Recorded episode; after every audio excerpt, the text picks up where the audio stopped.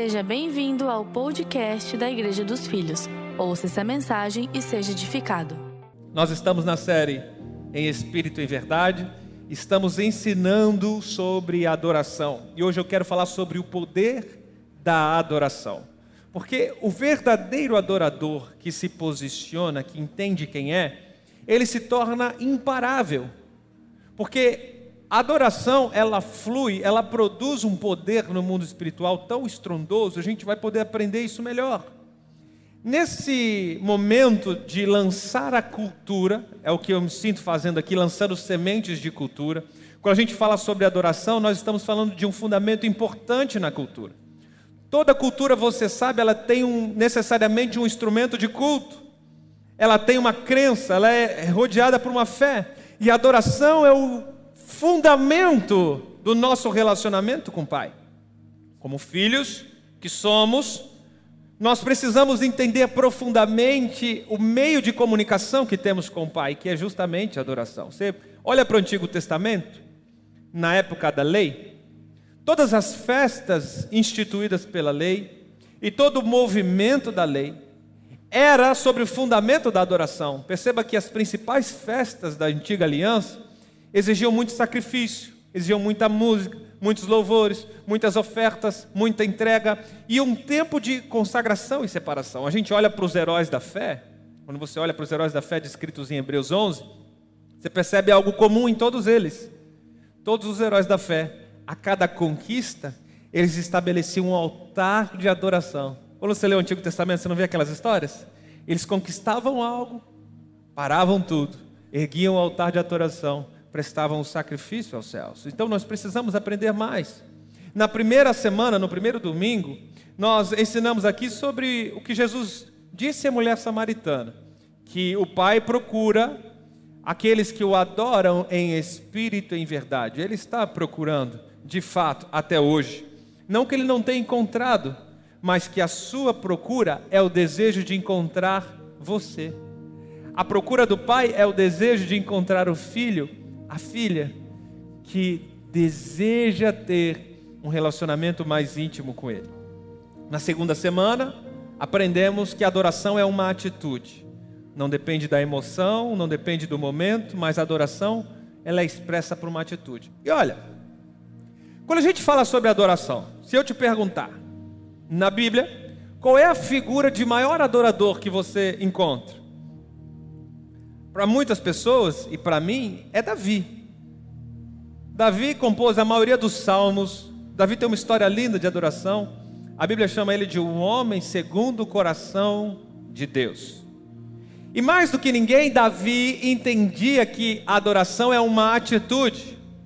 Lembra daquela história quando ele vai pegar a arca da aliança e trazer de novo para Jerusalém? Qual era o objetivo de Davi ali? Restaurar o altar de adoração. Então Davi sai de uma cidade distante, de um outro endereço, ele pega a arca da aliança, ele vai com os levitas, com os servos, os empregados, pega a arca da aliança e traz para Jerusalém. Desse endereço onde a arca estava até Jerusalém, eram quilômetros de distância. Quilômetros de distância. E quando você lê a história descrita em Samuel, você percebe que Davi ele estabeleceu uma atitude de adoração.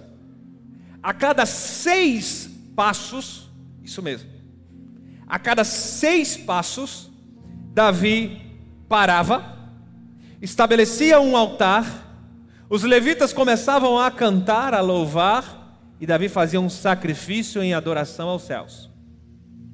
Você não entendeu errado. Quilômetros de distância de um endereço a outro e a cada seis passos, a cada seis a sete metros aproximadamente, aquela caravana parava e fazia um altar de adoração. Quantas paradas eles, eles deram? Centenas. Centenas. Olha o coração de quem entende que a adoração é uma atitude, é um gesto. Não depende da emoção. Irmão, depois de 10, 20, 50 paradas, cá entre nós, não tinha mais muita emoção. Imagine, depois de 50 paradas, você acha que eles tinham a mesma emoção da primeira? Mas eles continuavam adorando, porque adoração é uma atitude. não depende da, do sentimento, não depende da emoção. Eu estou te ensinando, amém? Adoração é uma atitude. Hoje nós vamos aprender o poder que essa atitude tem. Quando você planeja adorar e executa, você está produzindo no mundo espiritual um poder inigualável. Eu vou te mostrar isso numa história clássica que é a história de Paulo e Silas, registrada em Atos dos Apóstolos. Acompanhe comigo o capítulo 16. Diz assim: A multidão se ajuntou contra Paulo e Silas, verso 22, e os magistrados ordenaram que lhes tirassem as roupas e fossem açoitados. 23. Depois de serem severamente açoitados, eles foram lançados na prisão. O carcereiro recebeu instrução para vigiá-los com cuidado. E tendo recebido tais ordens, ele os lançou no cárcere interior e lhes prendeu os pés no tronco. Bom, por volta da meia-noite, Paulo e Silas estavam orando e cantando hinos a Deus. E os outros presos os ouviam.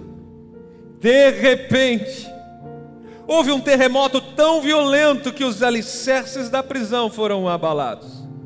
Imediatamente, todas as portas se abriram e as correntes de todos se soltaram.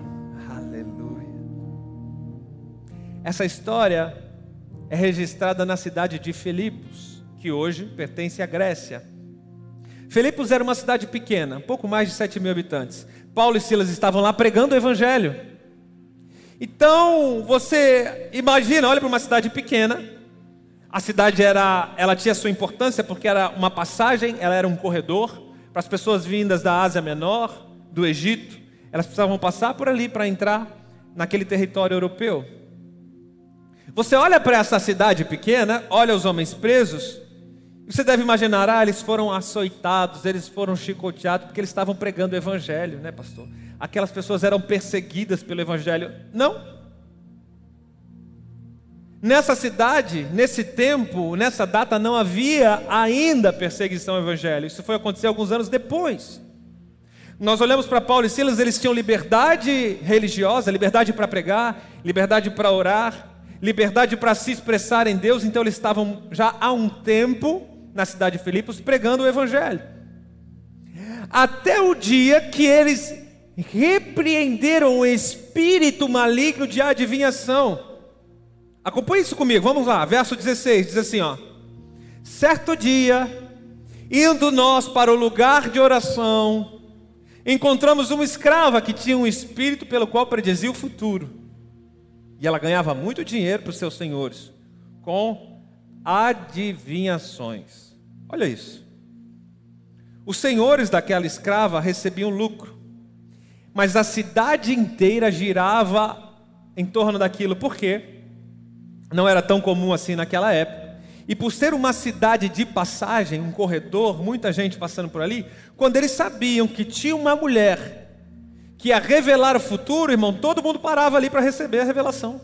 Quem aqui não gostaria de saber o que vai acontecer com você em dezembro? O que vai acontecer com você ano que vem.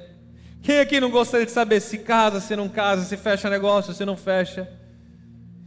Então aquela mulher, ela girava, ela fazia girar a economia local, porque ela não apenas dava fruto, lucro aos senhores, mas também ela fazia girar hospedarias, alimentação, todo o circuito daquela cidade.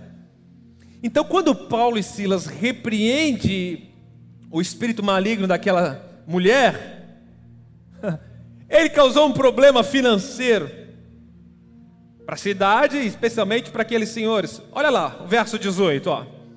Paulo ficou indignado. Ele voltou-se e disse ao Espírito: Em nome de Jesus Cristo eu lhe ordeno, saia dela. E no mesmo instante o Espírito a deixou. Percebendo que a sua esperança de lucro se tinha acabado, olha isso. Os donos da escrava agarraram Paulo e Silas e os arrastaram para a praça principal diante das autoridades. Percebeu? Olha aqui. Quando os senhores, os gerentes,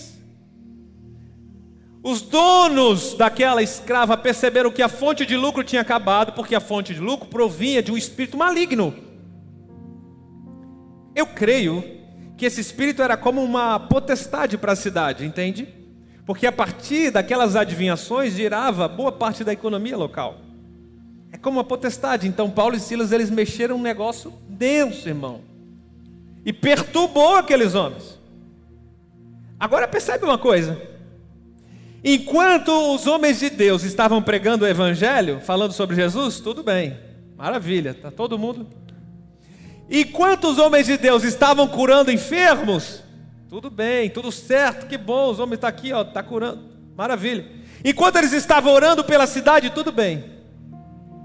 Mas quando mexe com o dinheiro do povo, agora esses homens nos perturbam. Quando mexe com negócio ilícito, ah, não mexe com isso aqui não. Isso aqui ninguém toca. Quando mexe com negócio errado, com o espírito maligno, opa.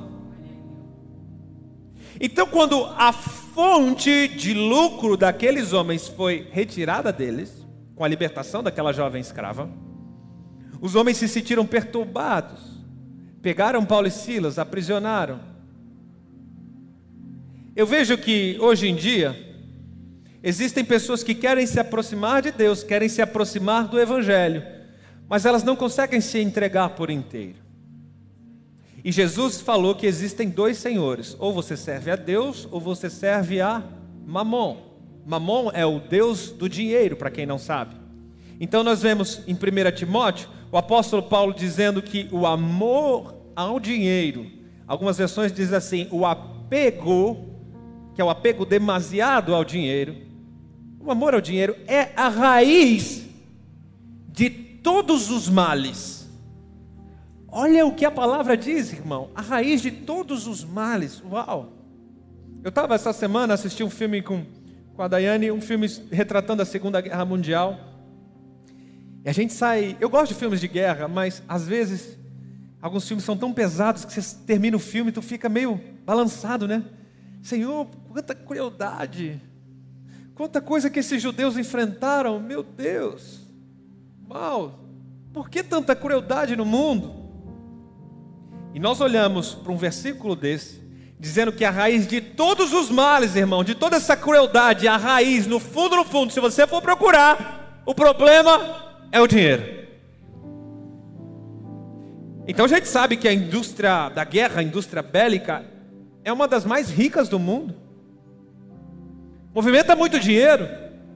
Deixa eu te ensinar um pouco sobre o dinheiro. É importante eu abrir esse parênteses aqui na mensagem, porque a Bíblia fala muito sobre dinheiro. A Bíblia, talvez você não saiba, né? A Bíblia cita mais dinheiro do que a palavra amor. Sabia disso? Calma, antes de você entrar em conflito, calma. Eu não vou fazer nenhum apelo financeiro, eu não vou pedir nenhuma oferta no final. Eu estou ensinando, amém? Se a Bíblia fala mais de dinheiro, mais, eu não estou falando que tem mais importância. Eu não disse tem mais importância dinheiro do que amor. Não, não, não. Estou falando em quantidade, numérica. Ela fala mais de dinheiro do que de amor. E nós vemos que Paulo e Silas foram aprisionados, acorrentados, apanharam injustamente porque tocaram no assunto dinheiro, e é um assunto delicado. Porque quando o dinheiro impera, quando ele governa, existe um problema muito grave. Você precisa aprender a lidar com o dinheiro que você governa o dinheiro que Deus colocou em sua mão. Não deixe o dinheiro te governar. Entende? Não pode deixar o dinheiro de te governar. O dinheiro não pode ser o seu senhor. Quando aquele jovem, lembra a história do jovem rico? Ele chegou para Jesus, ele queria caminhar, ele queria ser um discípulo. Então Jesus perguntou: Como que é a sua vida? Ele falou: oh, Já faço isso, guardo o sábado, cumpro a lei, oro todos os dias, tenho um devocional legal. Na conversa, Jesus identificou que ele tinha problema com o dinheiro. Aí Jesus falou assim: ó, Que tal você vender tudo que você tem e dar aos pobres? Ele foi na raiz. Jesus foi na raiz. Ele falou: Opa, dura coisa me pedistes. Agora teve um problema aqui, muito sério. É difícil quem é servo de mamão, quem é governado pelo dinheiro, submeter e entender a adoração. Lembra, estou falando de adoração. Posso te ensinar uma coisa? O dinheiro é um bom servo mas é um péssimo senhor. O dinheiro é um bom empregado. O dinheiro resolve muitos problemas, mas não deixa ele te governar, porque ele é um péssimo senhor. E existe um grande problema aqui: Deus não divide o altar dele com ninguém. Se Deus é o Senhor da sua vida, Ele deveria também ser o Senhor das suas finanças. Não é razoável pensar assim? Que a gente ora, né? Meu Pai, Tu és meu dono, Tu és o meu Senhor, eu vivo para Ti. Eu, eu... Mas não toca na minha finança, não. Não mexe com meus negócios, não mexe com meu bolso. Não, não. não. Estou falando sobre adoração, não esqueça. Eu estou falando sobre o senhorio de Cristo, eu preciso te ensinar. Uma das palavras gregas para adoração é a palavra latreia, grego. É a partir da raiz dessa palavra que vem a palavra idolatria. Latreia, idolatria. Idolatria é servir a outros deuses, servir a outros senhores. Olha o que eu estou te ensinando, é profundo, hein? Quando você entrega o seu coração, a sua mente, o, o governo, um outro altar, uma outra adoração, você está cometendo idolatria. Você sabia que o avarento ele é idólatra? Avarento é idólatra, porque ele faz das suas finanças o seu Senhor, o seu Deus. Profundo isso, né? Você não pode se perturbar com o assunto dinheiro, porque Deus te chamou para viver uma vida próspera. O dinheiro faz parte da nossa vida. Não é da vontade de Deus, ouça bem esse pastor. Não é da vontade de Deus que você viva uma vida de miséria, uma vida de mendigância, uma vida de pobreza. Não, não é. Essa não é a vontade de Deus. Como filho amado, Deus quer que você prospere. Amém? Você concorda com isso? Você que é pai mãe, gostaria de ver seu filho padecendo necessidades? Não. Eu quero dar o melhor para os meus filhos. Por isso o Senhor Jesus nos chama para um reino e Deus nos entrega uma herança. Ele diz assim: aí você é filho, você tem direito à herança. Uau! Imagine receber a herança do Pai e poder desfrutar disso. Eu percebo que a oferta faz. A, a, oferta, o dízimo, o que você entrega ao Senhor, faz tão parte da adoração, e isso é expresso muito antes da lei. Quando a gente vê a história de Noé, lembra a história de Noé? Ele entra na arca, ele constrói a arca, passa anos, nunca havia chovido ainda sobre a terra, depois chove, 40 dias, 40 noites, chuva torrencial. As águas baixam, muitos dias depois, a arca ela para no monte. Lembra do nome do monte? Ararat. Então a, a arca para no monte Ararat. Deus ordena para que Noé descesse da arca. Quando Noé desce da arca, qual é a primeira coisa que ele faz, irmão? Desce ele, desce a família, desce os animais. A primeira coisa que Noé faz, estabelece um altar de adoração entrega um sacrifício e um holocausto ao nosso Deus. Olha a importância da adoração. Acompanhe comigo, está aqui, ó, Gênesis 8, 20. Noé construiu, depois Noé construiu um altar dedicado ao Senhor. Esse depois é justamente depois que a arca atracou em Ararat. Noé construiu um altar dedicado ao Senhor e tomando alguns animais e aves, todos puros, porque oferta não pode ser de qualquer jeito ele ofereceu-os como holocausto, queimando sobre o altar. Uau! Olha isso aqui, gente. O que que Noé ofereceu naquele altar? Animais e aves. Certo? É o que nós lemos. Agora vamos pensar um pouquinho. Aquela época tinha sobrando muito animal e ave. Não tinha nada na terra. Noé entregou aquilo que era mais escasso na terra. E diga-se de passagem, ele entregou o que estava dentro da arca dele, porque Deus não vai te pedir nada que já não esteja dentro da sua arca, tá entendendo? Ele entregou o que estava na arca dele, o que tinha valor, o que era especial, animais puros. Talvez ele pensasse, Senhor, mas vai fazer falta essa espécie, esse periquito, essa pombinha tão bonita. A gente não sabe qual é o animal, qual é a espécie. Ele poderia ter pensado. Mas por que, que ele não titubeou? Porque a primeira coisa que ele fez foi adorar. Porque os grandes heróis da fé sabem do poder que tem a adoração. Ei, ei, não esqueça, eu estou falando sobre o poder da adoração. Ele entrega aquela adoração e olha a resposta. O Senhor, verso 21. sentiu o aroma suave, agradável da o quê? Da adoração. Quando é em espírito, quando é em verdade, a sua oferta, o seu dízimo é entregue ao Senhor e ele recebe o quê? Adoração. Aleluia. Você pode aplaudir ao Senhor por essa verdade? Meu Deus! Aleluia! Bom, na história de Paulo e Silas, depois de repreender o espírito imundo, aqueles senhores pegaram Paulo, levaram para a paz. E sabe o que acontece com eles? Eles foram açoitados. Olha o verso 23, ó. Depois de serem severamente açoitados, eles foram lançados na prisão.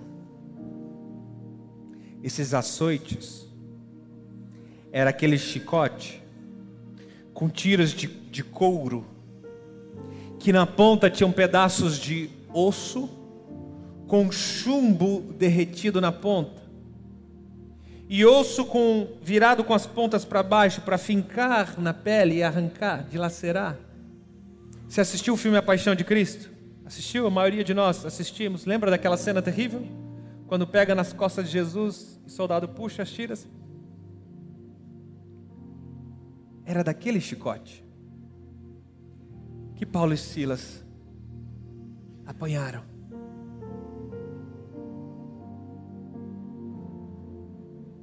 Imagina a dor, imagina a cena. Aqueles homens foram pegos injustamente, chicoteados e lançados na prisão. Já não bastasse a dor física, a humilhação pública, foi no meio da praça, você leu comigo? Agora eles são lançados na prisão acorrentados como escravos, eles tiveram os pés acorrentados no tronco, eles foram para o lugar mais íntimo da cadeia, o lugar interno, que era solitária da época, era solitária. De repente tiveram seus pés acorrentados, chibatadas. Ao verso 25 diz assim: E Paulo e Silas estavam orando e cantando hinos a Deus. Uau! Imagina a cena. Aqueles homens ensanguentados, com o corpo dilacerado, em carne viva, presos injustamente, no calabouço daquela prisão, acorrentados, começam a orar Imagine você que oração Paulo e Silas fizeram naquela noite. Eles estavam orando e cantando. Qual canção será? Eu fico imaginando o que é que esses homens cantaram, meu Deus. Se Deus fizer, Ele é Deus. Se não fizer, ele é Deus. Se a porta abrir, Ele é Deus. E se fechar, talvez se fosse hoje, o que será que esses homens cantaram? O que será que esses homens oraram? Sabe, a adoração transforma cenários. Eles tomaram uma atitude porque eles tinham consciência de que eles estavam apanhando e presos por que existia algo maior do que eles. Existia um propósito maior naquilo. A palavra diz lá no versículo 25, olha só, por volta da meia-noite, é que Paulo e Silas estavam orando, cantando. O que, que houve depois?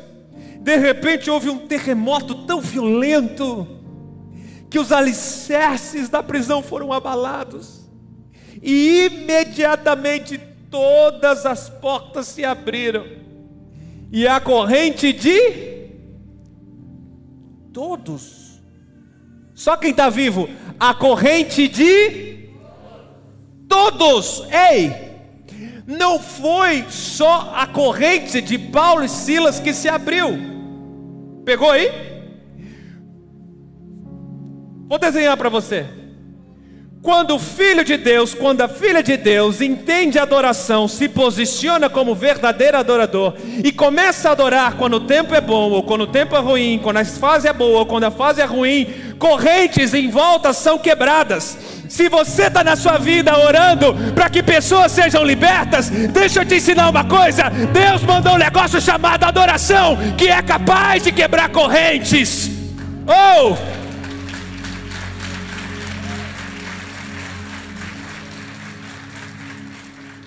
A adoração quebra correntes, não só suas, de todos em sua volta.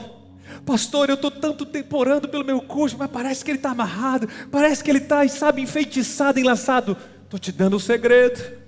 Comece a adorar, comece a estabelecer um altar de adoração na tua casa, comece a orar, comece a cantar hinos, comece a louvar a Deus, comece a estender um altar de propósito ao Senhor, porque correntes vão ser libertas, alicerce da prisão vai ser abalado. Ei!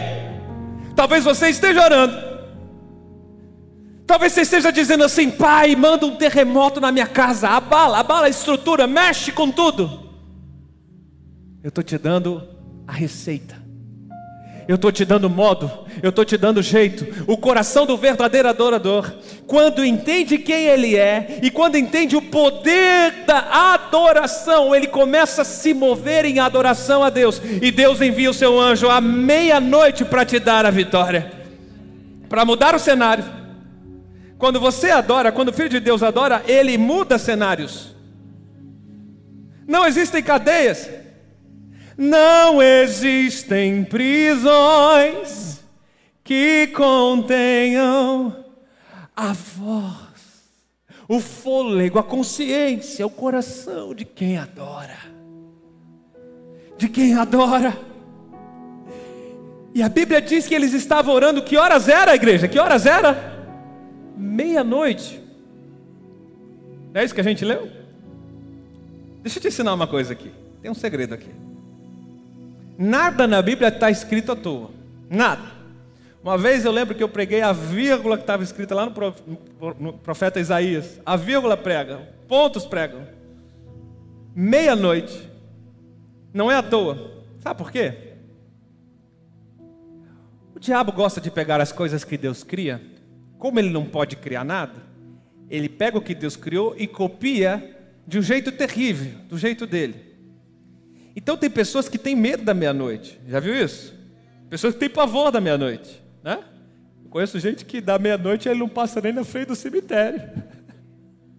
Se for meia-noite, lua cheia, então, irmão, diz assim, pastor, não vou nem sair de casa.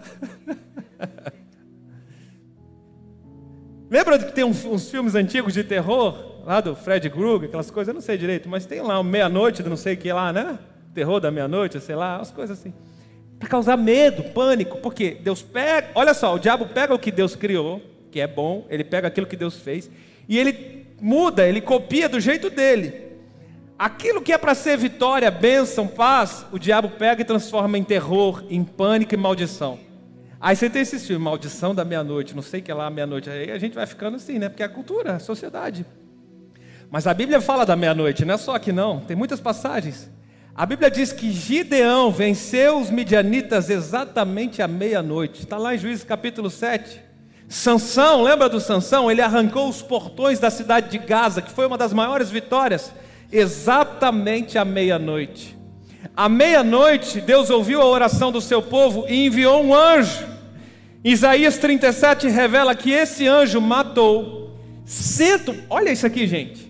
185 mil pessoas do exército inimigo, o exército que queria destruir o povo de Deus, foi morto à meia-noite. Deus enviou vitória para o seu povo. Eu não sei se você lembra, mas foi à meia-noite que Deus envia o anjo para eliminar os primogênitos da casa de Faraó e do Egito. E no dia seguinte, exatamente à meia-noite, o povo é liberto, sai do Egito para viver uma nova vida com o Senhor à meia-noite, igreja. O Senhor Jesus falou da meia-noite, escuta essa, escuta essa. O Senhor Jesus disse que ele virá como um ladrão, e ele vai vir buscar a noiva amada, adivinha que horas? exatamente à meia-noite ele vai buscar a igreja, porque meia-noite é a hora que Deus escolheu para te dar a vitória. Paulo teve uma outra experiência à meia-noite. Paulo estava pregando uma das mensagens dele, ele não era como a gente, ele pregava por quatro, cinco, seis horas. Meu Deus, eu queria estar numa mensagem dessa para ouvir Paulo pregando, amém? A gente prega meia hora e tem gente que reclama. Oh, Jesus amado. Um dia Deus vai ministrar aqui a unção de Paulo, eu quero ver quem aguenta. Só quem é filho poderoso, né? Mas se não aguenta também não tem problema, porque ele estava lá 5, 6 horas e teve um irmãozinho que não aguentou. O tal do Eutico, ele subiu na janela porque não tinha mais lugar no auditório. Aí ele sobe na janela para ouvir Paulo pregar. Depois de horas pregando, ele entra num cochilo. Ele entra no cochilo, né? Se esse irmão que está cochilando aí do seu lado, calma, não cutuca ele agora não que vai pegar mal. Calma, calma. Quero nem ver. Esse irmão que de vez em quando dá uma pescada, né? Dá uma pescada de vez em quando na mensagem. Cuidado, porque o que cochilou na Bíblia morreu, viu? Eu te cochilou, caiu da janela e morreu.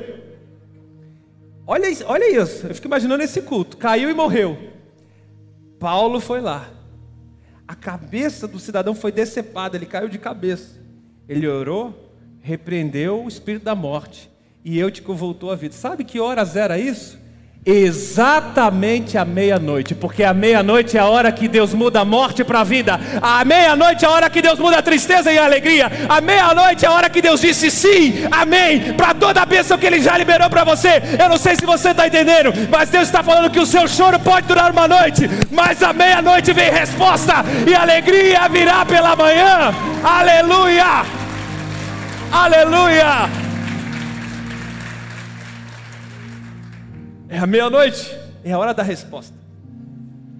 Meia-noite fala para mim do tempo certo e da hora certa. É um símbolo também. Preste atenção que eu vou te ensinar. Eu detesto aquela música que diz assim. Sabe aquela música que diz assim? Ele tarda, mas não falha. Terrível. Antibíblica. O meu Deus, ele não tarda e não falha, ele vem na hora certa. Meia-noite, irmãos, fala para a gente da hora certa. Deus tem hora certa no calendário dele. A gente que às vezes atrasa. Isso eu poderia te dar vários exemplos bíblicos. Eu posso atrasar aquilo que Deus tinha para minha vida, mas Deus atrasar, não, irmão. Ele é preciso, ele não vem antes nem depois, ele vem na hora certa. Meia-noite fala a hora certa. Você está orando, você está buscando em Deus uma resposta. Deixa eu te dizer, vai vir a hora certa de Deus dizer sim, amém para a tua vida. Vai vir a hora certa, meia-noite. É a hora que Deus envia a resposta. É a hora que Deus transforma cenários. À meia-noite Deus transformou o cenário de Paulo e Silas. Olha isso, olha isso. É a hora que Deus transforma cenários alicerces da prisão foram abalados. Deus envia um grande terremoto, correntes quebraram. O tempo estava muito ruim, mas Deus transformou o tempo ruim no tempo bom. O que, que eu aprendo com isso? Que o adorador ele não depende do tempo, da estação.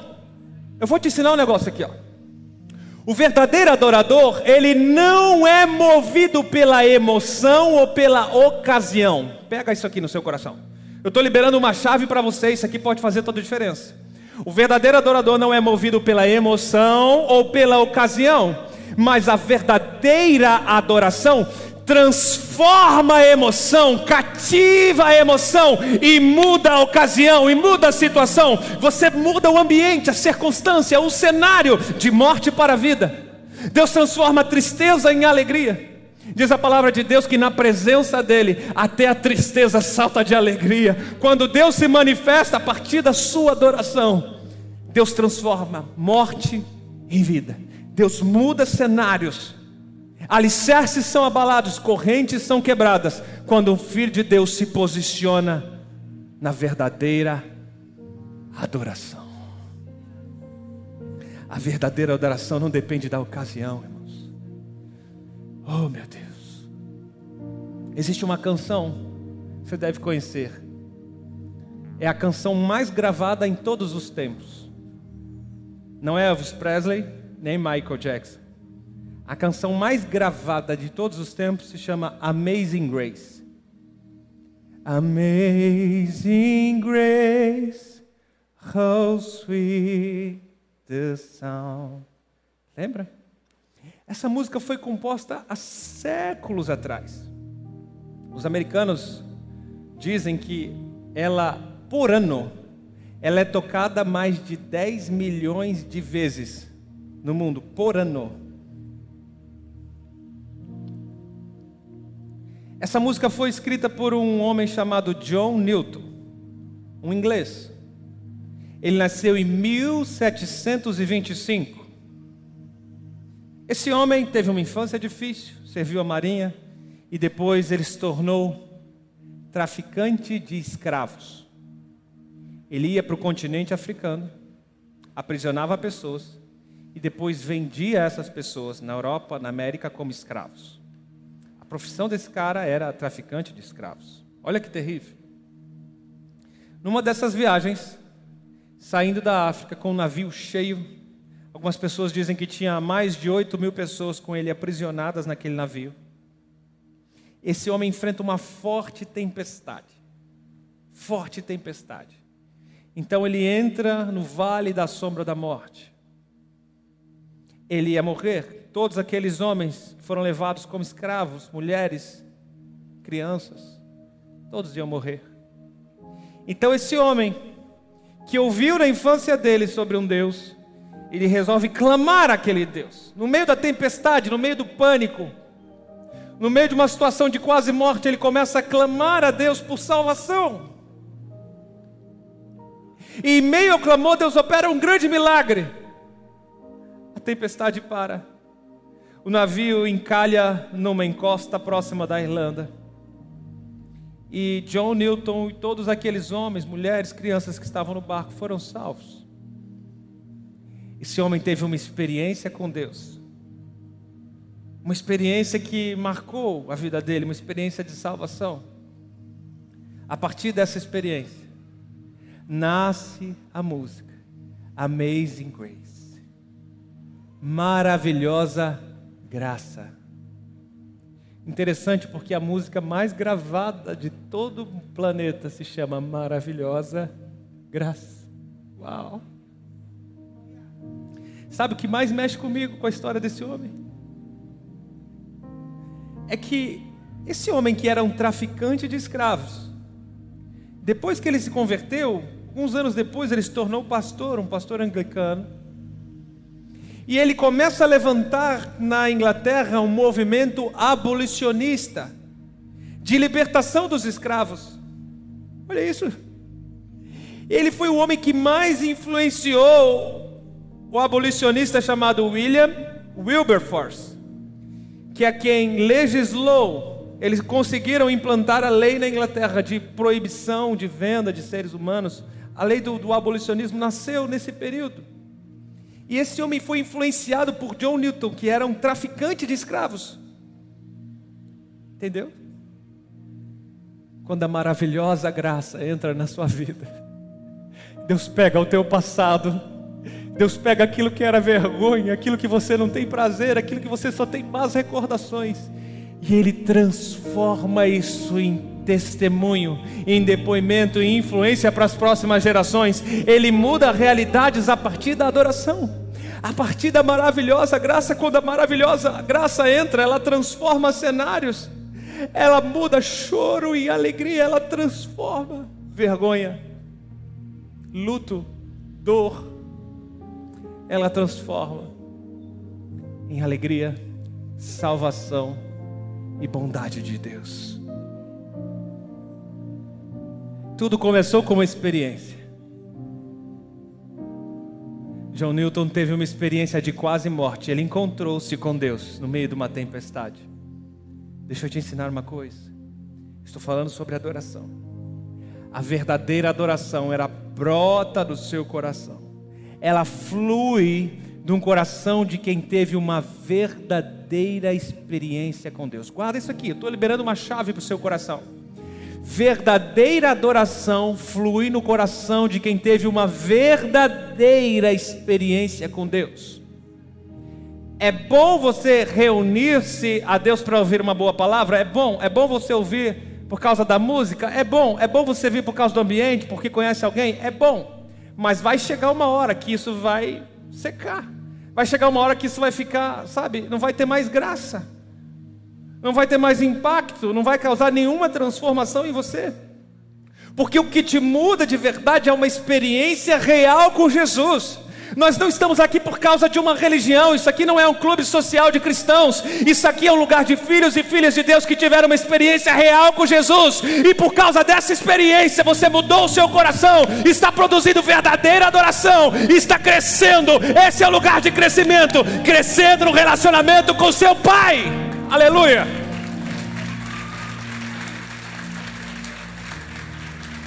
Aleluia. Experiência. Se você não teve ainda experiência com Jesus, eu te incentivo a buscar.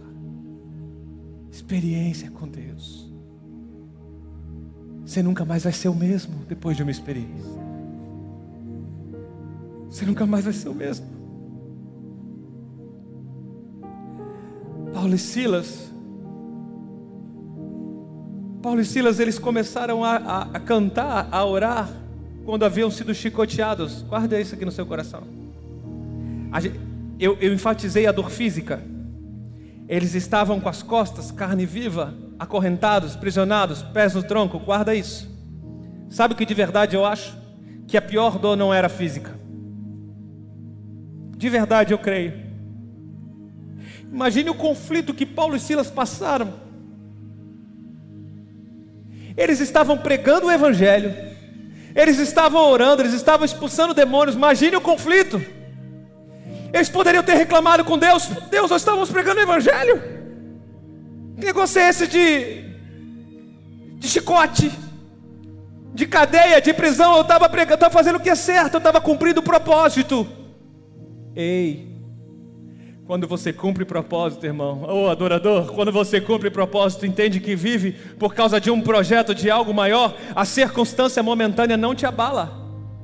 Imagina você, a adoração que foi produzida a partir do coração de quem estava em conflito, não tinha menor condição emocional, não tinha menor condição sentimental. Esses dois homens se posicionaram, e quando eles oraram e cantaram, as correntes foram